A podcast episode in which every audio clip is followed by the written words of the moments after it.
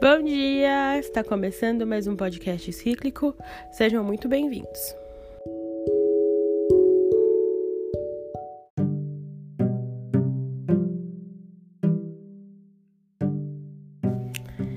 Nessa semana a gente vai dar continuidade aos estudos aí das revoltas regenciais, das rebeliões que aconteceram.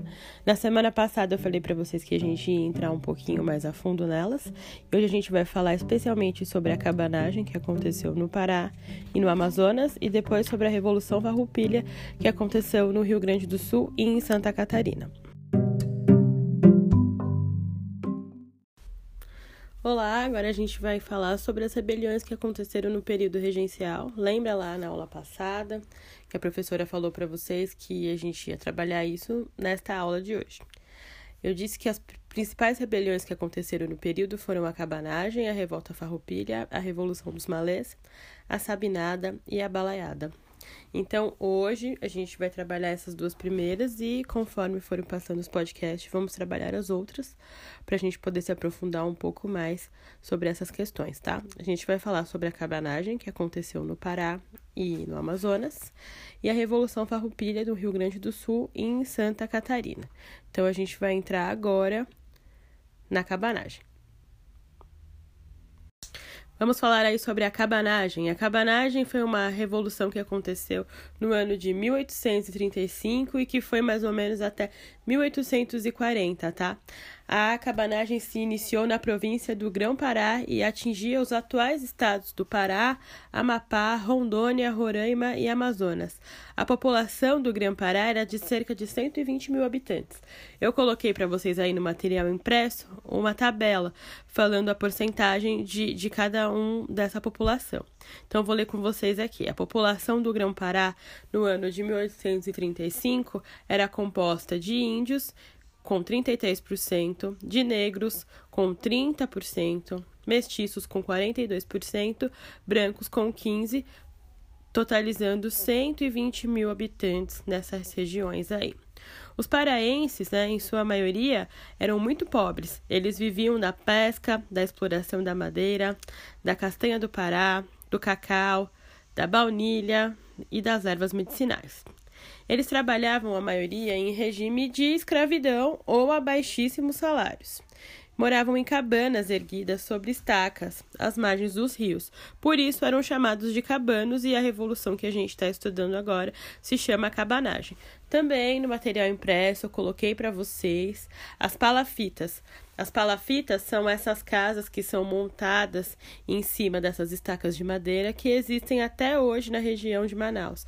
Ela fica na beira do rio, então para que a água não adentre as suas casas, essas casas elas são é, mais altas, né? Essas estacas de madeira deixam elas mais altas. É claro que hoje na região de Manaus existem prédios, avenidas, tudo como existe aqui em São Paulo e em outras capitais do estado. Mas ainda existem as palafitas é, ali na beira do rio Amazonas, tá? Eu coloquei uma foto para vocês que data do ano de 2009. Voltando os cabanos, eles tinham algumas reivindicações, entre elas e as mais significativas eram terras para poder plantar e o fim da escravidão, né? Já que a maioria da população ali vivia em condição de escravo.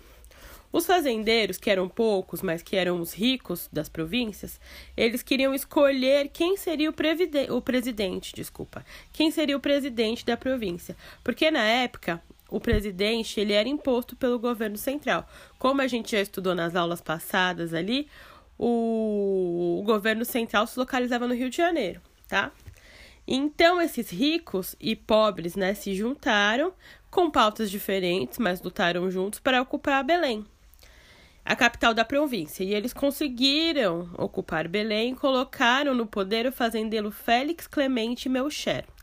Este líder cabano e o outro que o sucedeu, que a gente não sabe o nome ainda, eles traíram o movimento da cabanagem. Eles entraram em contato com o governo central e entregaram os cabanos. Eles foram depostos.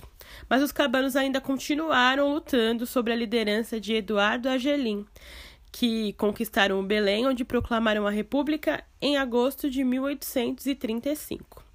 O governo central, aqui localizado no Rio de Janeiro, né, não aceitou a República dos Cabanos e, em maio de 1836, enviou ao Grão-Pará uma poderosa força militar apoiada por navios e até mercenários estrangeiros.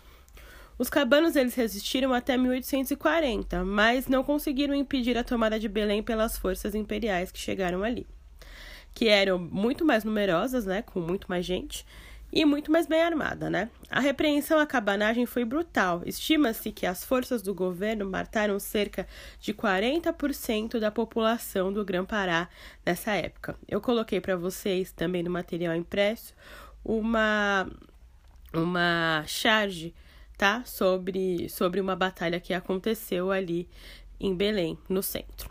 Também coloquei para vocês um pequeno glossário falando sobre é, Eduardo Angelim, que eu vou ler para vocês logo logo. O nome verdadeiro de Eduardo Argelim era Eduardo Francisco Nogueira. Ele era cearense e tinha 21 anos de idade quando foi presidente da província do Grão-Pará por cerca de nove meses. Como presidente, proibiu atos de violência contra civis e conseguiu um grande apoio popular. Seu desempenho na cabanagem lhe valeu o apelido de Argelim, nome de uma madeira muito dura e resistente que existia ali no Pará. Eu coloquei para vocês aqui um pequeno fragmento chamado Para Saber Mais. Diz o seguinte: veja o que um historiador diz sobre o significado da cabanagem. Dois pontos. O tempo dos cabanos chegou ao fim da mesma forma como também passou-se o tempo do movimento, e este é uma evidência da qual não se pode fugir. Nem por isso é correto sustentar que ela tenha sido uma luta perdida para a história. As lutas sociais, principalmente os grandes embates, jamais se perdem ou desaparecem integralmente. A cabanagem foi uma dessas lutas que, com todo o sangue derramado, fertilizou o terreno de onde são diariamente colhidas a força, a inspiração para lutar por tudo aquilo que hoje julgamos justo e digno. Por este ângulo, ela de fato se manteve viva e permanecerá assim por muito tempo. Esse pequeno fragmento foi tirado de um livro chamado Revoltas, Motins e Revoluções Homens Livres e Pobres, Libertos no Brasil do século XIX, escrito por Luiz Balker S. de Peixoto Pinheiro. Esse pequeno trecho aí do Para Saber Mais deixa claro pra gente que a cabanagem foi uma revolta popular, foi uma revolta do povo, foi uma revolta dos mais pobres, já que os fazendeiros queriam só escolher o presidente da província. É claro que eles queriam ter mais poder, né? Obviamente eles teriam mais poder e poderiam governar ali o Grão-Pará como bem quisessem. Mas os mais pobres, eles queriam terras para plantar e o fim da escravidão. Então pense. A cabanagem ela foi um movimento muito mais social. Ela queria o bem-estar da população mais pobre, que como a gente viu ali no começo, era muito grande, né?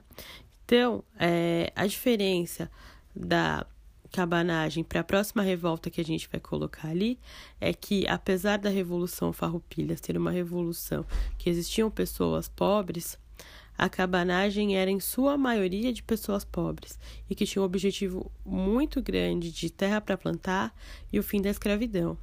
E o querer dos fazendeiros, que era ser presidente da província, ter autonomia, ficou em segundo plano. Vamos falar agora sobre a Revolução Farroupilha, que aconteceu no Rio Grande do Sul e em Santa Catarina. A base da economia do Rio Grande do Sul, nessa época farroupilha, em 1835 até 1845, era sobretudo a criação do gado, a produção do charque, do couro, do sebo e da graxa. Esses produtos gaúchos eram vendidos principalmente em outras províncias brasileiras, ou seja, destinava-se sempre ao mercado interno. Os fazendeiros gaúchos reclamavam dos altos impostos cobrados pela entrada de seus produtos nas províncias brasileiras e na concorrência desleal do charque uruguaio e argentino. Com o charque desses países, é, Uruguai e Argentina, né, que pagavam baixos impostos aos brasileiros, ele entrava aqui no Brasil e poderia ser vendido a um preço menor do que o próprio charque gaúcho que era produzido aqui dentro. Por isso, os gaúchos diziam não suportar mais a opressão da corte sobre o Rio Grande do Sul e não queriam mais ser governados por homens enviados do Rio de Janeiro, assim como os fazendeiros lá da cabanagem também não queriam mais ser governados por esse governo central. Em 20 de setembro de 1835, os rio-grandenses, conhecidos como farroupilhas, revoltaram-se contra o governo e, comandados por Bento Gonçalves, conquistaram Porto Alegre, obrigando o presidente da província a fugir. No ano seguinte, proclamaram uma república rio-grandense, com sede na vila de Piratini. Um pequeno glossário aqui. Antigamente acreditavam que farroupilha, a palavra farroupilha, é, deriva-se do fato dos soldados e rebeldes serem mal vestidos, maltrapilhos, esfarrapados. Hoje, agora, muitos historiadores já acham que farroupilha é, era um grupo político republicano que existia no Rio de Janeiro e que os gaúchos e rio-grandenses pegaram este nome deste partido.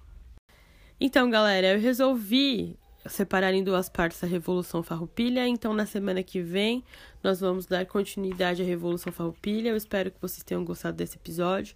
Ele ficou um pouco mais longo que os outros, né? Mas eu espero que vocês aproveitem. Então, até semana que vem. Um beijo e tchau.